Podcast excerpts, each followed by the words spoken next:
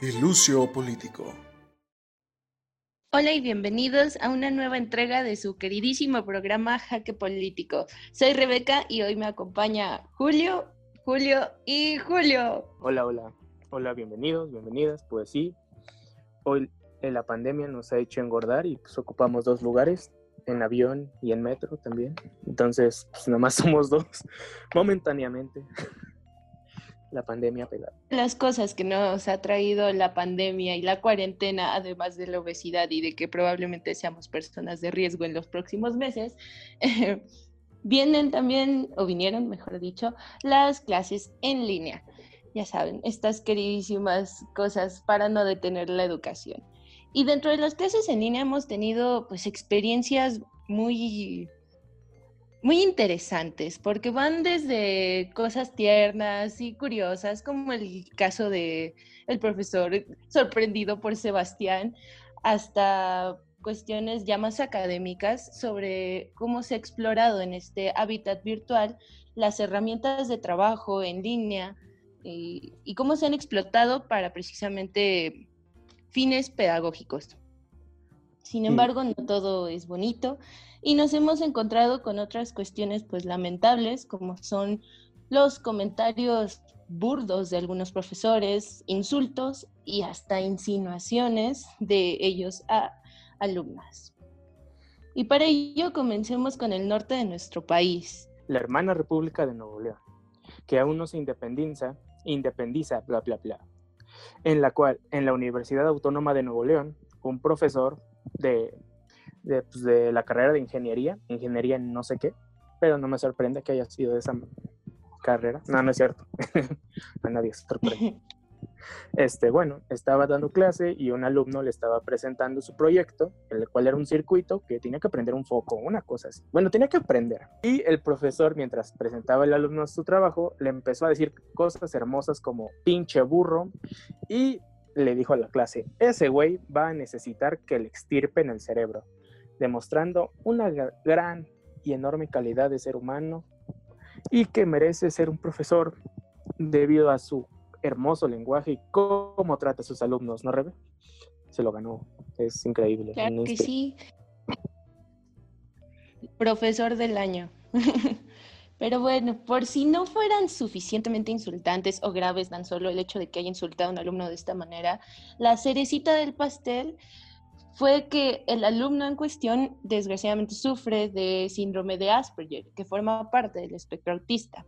Para contextualizar sobre esta cuestión, les comentamos que estas personas tienen dificultades para socializar y establecer comunicación con otras personas, además de que tienen escasa tolerancia a la frustración, para lo que claramente le vinieron perfectos los comentarios del profesor, claro es no suficiente la dificultad que pudiese presentar para asimilar las cuestiones que tiene que aprender para su carrera. Aparte, pues un poquito de motivación extra de esa forma, ¿no, Julio?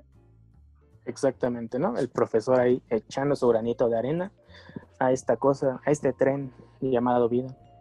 Y bueno, el actuar de este profesor ha hecho que increíblemente este, se abra un debate porque hay quienes lo ven como es algo positivo, sino es que bueno, el, la forma de cómo trata este profesor a sus alumnos, ya que pues hay gente que cree que pues el, el, tratar a un alumno de esta forma pues sirve realmente en la vida a futuro, porque pues, la vida es dura y es difícil y no, y no siempre vas a, es color rosa. Entonces hay incluso influencers que defienden al profe con estos argumentos como de que somos una generación de cristal, unos más que otros, yo ya estoy viejo, que quieren que los traten con pincitas y esas hermosas cosas, ¿no?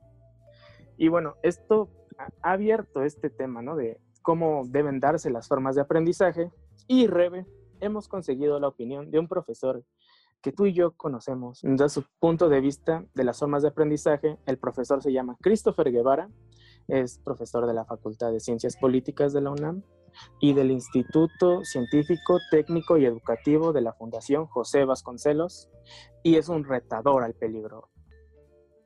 Desde luego que la experiencia del proceso formativo, que el educativo supone el sufrimiento. Eso es natural, la experiencia supone pues, incluso el dolor. Sin embargo, como recurso pedagógico, la violencia como se manifieste da igual, atenta contra la dignidad de las personas. de los alumnos, profesores, en fin, y además entorpece de manera importante la, formación, el proceso de, aprendizaje. De alguna forma vacuna o sí vacuna a la persona contra el proceso formativo, contra el conocimiento. Y la sociedad es la que sale fregada al final porque se entorpece su desarrollo. Si el individuo no se forma y se desarrolla, pues evidentemente en su conjunto la sociedad tampoco. Le agradecemos mucho al profesor su participación, su colaboración. Y a modo de conclusión sobre este punto, les reiteramos que independientemente de si el profesor estaba cansado, de frustrado, llevaba una mala semana o de plano el alumno no, no entendía por más que le enseñaran, siempre se debe mantener una línea de respeto de ambas partes, tanto del profesor hacia el alumno como del alumno hacia el profesor. Entonces, es por eso que esta cuestión llama tanto la atención y por la que es reprobada, fuera de estas cuestiones de si es una generación de cristal. Pero bueno, pasemos a un punto más cercano a nosotros, especialmente para Julio, ya que trata de pues, su alma mater, y es la cuestión del el CCH, ¿no es así, Julio? Ay, yo pensé que las drogas. No, no es cierto. Este, sí, el hermoso CCH, en el cual hace unos días se filtró un video en el, cual, en el cual nos enseñan cómo un alumno este, le está explicando a su profesor que no puede prender la cámara, ¿no? Y estar en clase así que se vea su carita hermosa. Porque pues está rota, no sirve, ¿no? Entonces el profesor dice, prendan su cámara, por favor. Y el alumno le menciona que no puede prenderla debido a que no funciona. Está descompuesta. Entonces el profesor dice que esos pretextos salen sobrando, brother. Los pobres ya quedaron atrás. Y aquí demuestra una hermosa empatía, una gran, una gran empatía. No, Dios mío, yo quiero llorar. La verdad, esto se pasó de lanza, no manches, qué, qué culero. O sea, yo sentí bien feo, o sea, como, como, no sé, o sea, como el apocalipsis, como seleccionar natural, un pedo así, o tú cómo ves. Pues es especialmente triste por todo este estereotipo que circunda los SHs en los que pues, se dice ¿no? que reciben una educación con un sentido un poco más de conciencia social y que salga un profesor a decirte esto es, es, es, muy triste. Y algo que quisiera recalcar al respecto es que no es un caso aislado. Particularmente yo les traigo una anécdota de que al inicio del semestre yo en una clase, eh, bueno, para empezar, cada profesor agarró como una aplicación para estar transmitiendo estas clases en línea y desgraciadamente yo me quedé sin espacio para tanta aplicación, entonces me tuve que conectar a una clase desde una computadora de escritorio armada que no tiene ni micrófono ni cámara, sin embargo podía interactuar mediante el chat. Y así fue como le comenté a la maestra que me estaba pidiendo que pusiera mi cámara y que hablara y yo así como no puedo. Y su respuesta, tristemente, fue que, en la, que la UNAM había publicado una lista de materiales y que viera cómo le hiciera, pero que era vital para el curso. Tenías que tener una maca. Ah, sí, ya ve que, que vendiendo garrafones me alcanza para Max. Pero bueno, claramente di esa clase de baja. Ahora vamos a escuchar un segundo audio de nuestro profesor invitado Christopher Guevara, que pues, nos va a dar su opinión respecto a este tema también. Desde luego que el proceso de aprendizaje exige la participación de todos los involucrados. Eso lo trata la legislación, nuestra propia legislación, la de la UNAM. Incluso trabajadores, alumnos, profesores, en fin. Y también exige el juego de la mayor cantidad de pistas de comunicación, la áptica, la proxémica, todos los tipos de lenguaje, en fin. Y es un proceso de enriquecimiento. Lo formativo es un proceso de enriquecimiento, por eso requiere todas las pistas así como un escenario y oportunidades apropiadas. Pues, hay una escuela, hay un salón de clase, hay un horario, hay un escenario apropiado que cumple con ciertas condiciones para que favorecen el, proceso de aprendizaje, desde luego. De ahí que obviamente las clases exclusivamente en línea son insuficientes a todas luces, o me parece que son insuficientes. La, tecnología debe completar, agrega, bueno, está hecha para eso, para que complete, para que agregue, para que enriquezca. Eh, de ninguna forma sustituye nada en absoluto. Sin embargo, hoy en día hay un, entusiasmo caprichoso, desinformado, ignorante y muy riesgoso por la tecnología. Esa visión instrumentalista de la realidad está muy en boga hoy. Esa de la que ya nos previno, por cierto, Horkheimer y Adorno y los frankfurtianos en los años 40 o 50 del siglo pasado. Hoy tiene tan auge que se ha convertido en la ideología instrumental de nuestros tiempos. Eh, todos, eh, la mayor parte de los de las personas y los círculos importantes y de decisión de la sociedad comparten esa ideología. Da igual si son de izquierda o derecha, es un principio ideológico generalizado. Eh, al igual que la educación abierta, la educación a distancia debe ser accesoria. De lo contrario, es una tomadura de pelo, me parece, y una mera promesa de vanguardia que cuando más sirve para vender servicios educativos y están instalados en el discurso hueco de la innovación, pero me parece que de ahí no pasaría. Y tristemente, los alumnos de este profesor del CCH no son los únicos que están sufriendo de esta tomadura de pelo, como dice nuestro querido profesor, sino que también los alumnos que requieren de una educación tal vez un poco más práctica, que exige además de otros equipos, como son los de las carreras como medicina. En la carrera de medicina, pues hace unos días, semanas, se ha, dado a conocer la noticia de que pues muchos chavos, debido a, a que no poseen los gadgets, computadoras o celulares, o no tienen un buen acceso a Internet debido a su conexión, gracias Telmex Infinitum. en fin, este, pues no pueden realizar sus actividades o hacer sus exámenes en tiempo y forma, como quieran los profesores, en la plataforma que quieran. Y pues esto ha hecho que muchos reprueben pues por no acceder a tiempo. Y esto ha llevado a que, pues a mostrar otra, otra vez la indiferencia de los profesores, de esta vez de los profesores de la Facultad de Medicina a con, a con sus estudiantes, porque en lugar de decir, ah, bueno, chavos, si no pueden acceder, bla, bla, bla, pues, pues no, dicen, pues ni pedo, brother, la vida sigue, ¿no? Ahora sí que, thank you, next, ¿no? Diría, la Rihanna, ¿quién dice eso? Pero, este, así, así es, Rebe, así son estos, estos profes. Básicamente estamos desamparados a que si nuestro vecino se nos cuelga al internet, pues nuestro examen valió queso. Adiós, mamá, perdón por no titularme, pero pues ya ves. Pero bueno, pasamos a otro caso todavía más triste, que es la razón por la cual la Facultad de Química se encuentra en paro. Así es, damas y caballeros, la UNAM lo logró. Bueno, la UNAM, su estudiantado lo logró. Hemos desbloqueado bloqueado el paro virtual, sí que sí. Uh. y es el caso de los pertenecientes a los departamentos de fisicoquímica y al departamento de matemáticas. Eh, comenzando por Mario Chin. Julio, ¿te gustaría compartirnos pues todo el stand-up que se armó este profe en su clase, no? Sí, así es. Mario N en su en una clase, se supone, se supone que era clase, estaba hablando con unos estudiantes respecto a varios apodos que le parecían este, apropiados o divertidos hacia mujeres, hacia estudiantes, hacia compañeras. Y bueno, decían cosas tan bellas como la siguiente, y cito, voy a decir una cosa muy fea, que dirán, este maestro es un vulgar. Había una niña que le decían la bolsa de hielo. Usted, ¿Ustedes saben por qué? Cabe aclarar que hacía pausas enormes entre cada pregunta. ¿Ustedes saben por qué? Pausa enorme. Pan de AMLO. Pan de AMLO. ¿Por qué esta niña con unos golpes aflojaba? Así de cabrón. Es, yo, yo, o sea, decía otra, bueno, recuperamos este fragmento, pero decía otra hermosura como que, y que igual hacía unas pausas enormes, pero era más o menos esto, apodos a chavas respecto a pues insinuaciones del índole sexual, o sea, de que con unos golpes se afloja, que la mula de oro y quién sabe qué tanta, tanta hermosura, Rebe, que yo la verdad no sé si el profe no captaba que había unos silencios enormes en las cuales nadie le seguía el juego.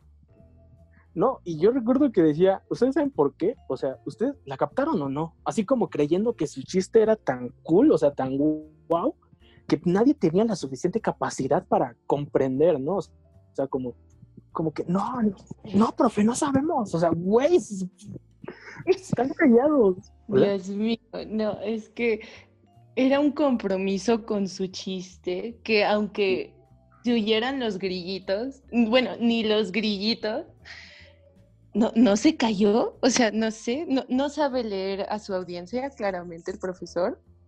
Y pues desgraciadamente ya no lo va a hacer. Bueno, no, no, no, no desgraciadamente. Afortunadamente ya no lo va a hacer. Ya no va a consentir a sus alumnos con tal poesía, ¿verdad? Bueno, presumiblemente ya que la, Facultad de Química todavía tuvo la decencia de no compartir sus nombres y mencionar solamente de se dio el caso, como si se tratase de algo esporádico. Exacto. Y continuando, pero ahora en otro caso, el de un profesor llamado Arturo N., el cual es del departamento de matemáticas, como habías dicho, y bueno, al parecer era una clase o ya solo quedaba unas alumnas o una alumna ahí y el profe, pues la chava estaba, como, estaba preguntando cosas relacionadas a que no tenía dificultades con la materia, por lo que se puede entender, ¿no? Así y como de cómo le hacemos, ¿no? Así como, es que no puedo acceder, una madre así. Pero el chiste, el punto, no, no es chiste, el punto es que el profesor dijo, pues, pues bueno, pues como ahora no es presencial, no te puedo proponer sexo.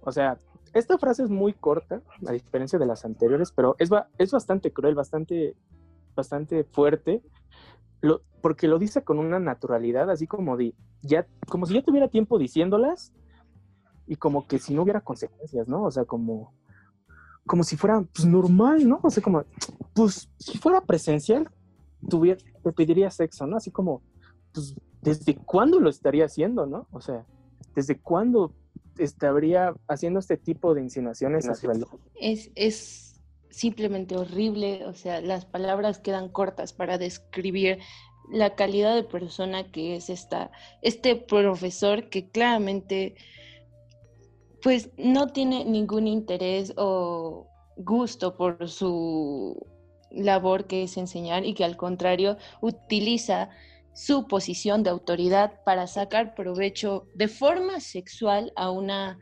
alumna. Y desgraciadamente es muy posible que se trate de alumnas, que en este caso, o sea, si no pasó la materia la, chica, o sea, creo que le, fue mejor en lugar de que le esté contagiando una enfermedad de transmisión sexual, este maldito. con, perdón de la palabra, pero desgraciadamente así es, eh, no encuentro otra forma de describirlo a este delincuente, porque esto ya podría rayar más allá del acoso, ¿no?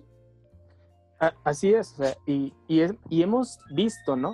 Que aunque ha habido comunicados, ¿no? De ciertas facultades, ¿no? Que han dicho que no, no se deben grabar o divulgar este, videos durante una, que, esté, que sean de una clase, porque eso viola contra la libertad, quién sabe qué, del quién sabe qué, entonces no graben chavos, ¿no? Y, pues si no grabaran los alumnos y alumnas, este tipo de cosas no, no se vería, o sea, no sería, no, no nos van a creer, ¿no? Porque de por sí la gente duda, ¿no? De que estos actos ocurran, ¿no? De dónde están las pruebas. Y creo que las clases, o sea, las clases virtuales han servido, las clases en línea, han servido para visibilizar el acoso, ¿no? De diferentes formas, ya sea de humillación o, o el machismo, la misoginia y el acoso sexual, o sea, el acoso de género contra, la, contra las alumnas.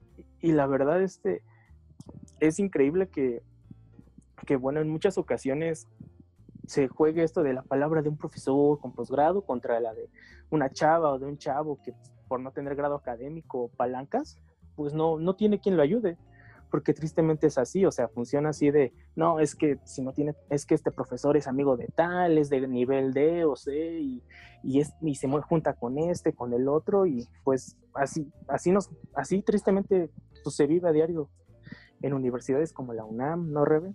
No, lo hemos visto en cantidad de historias.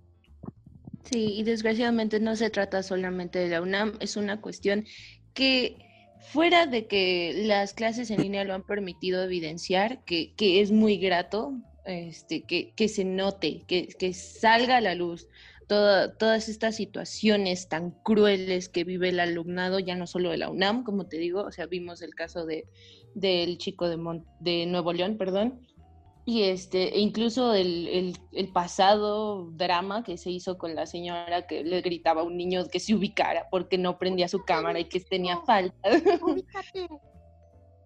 Entonces, ya no solamente son las cuestiones de género que están evidenciando no solamente la inutilidad de los protocolos que se han puesto en marcha o de las personas que se supone deberían estarlos poniendo en marcha, sino también de cómo la sociedad se ve atormentada por ya no solo el machismo, sino también por discriminación, ignorancia y clasismo y por los profesores, o sea, que es lo que siempre dicen, ¿no? O sea, edúcate para no ser tal mamada o para no hacer tal pendejada.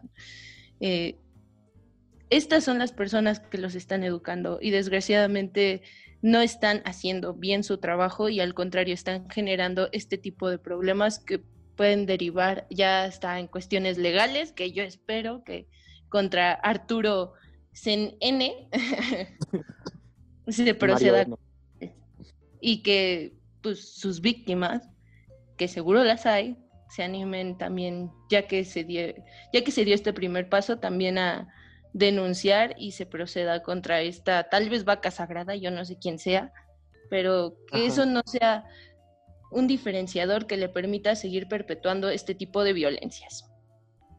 Ajá, y, también se da el caso de que tristemente las mismas instituciones protegen a estas personas, ¿no?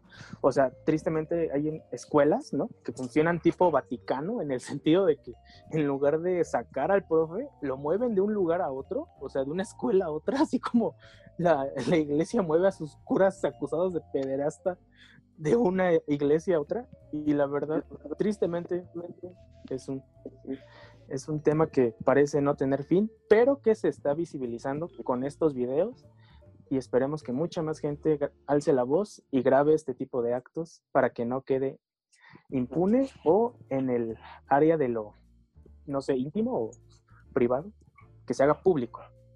Y bueno, señores, Rebe, señoras, creo que hemos llegado al final. Aquí el señor eres tú, nomás te digo, tú eres el grupo. Gracias. Pero bueno, vaya paralelismo que te aventaste, muy interesante, ya es tu tesis de eso. Pero por hoy, para que no te sigan robando la idea, lo dejamos hasta aquí. Los invitamos a que nos sigan en nuestras redes, Ilucio Político, en Twitter, Instagram y Facebook. Y si tienen algún comentario, dejarlo pues, en los comentarios o enviar un correo a iluciopolitico.gmail.com. Eh, pero Ilucio con solo una S. Ah, y bueno, esto es todo. Palabra de Dios, digo de, de quien sea. Shalom.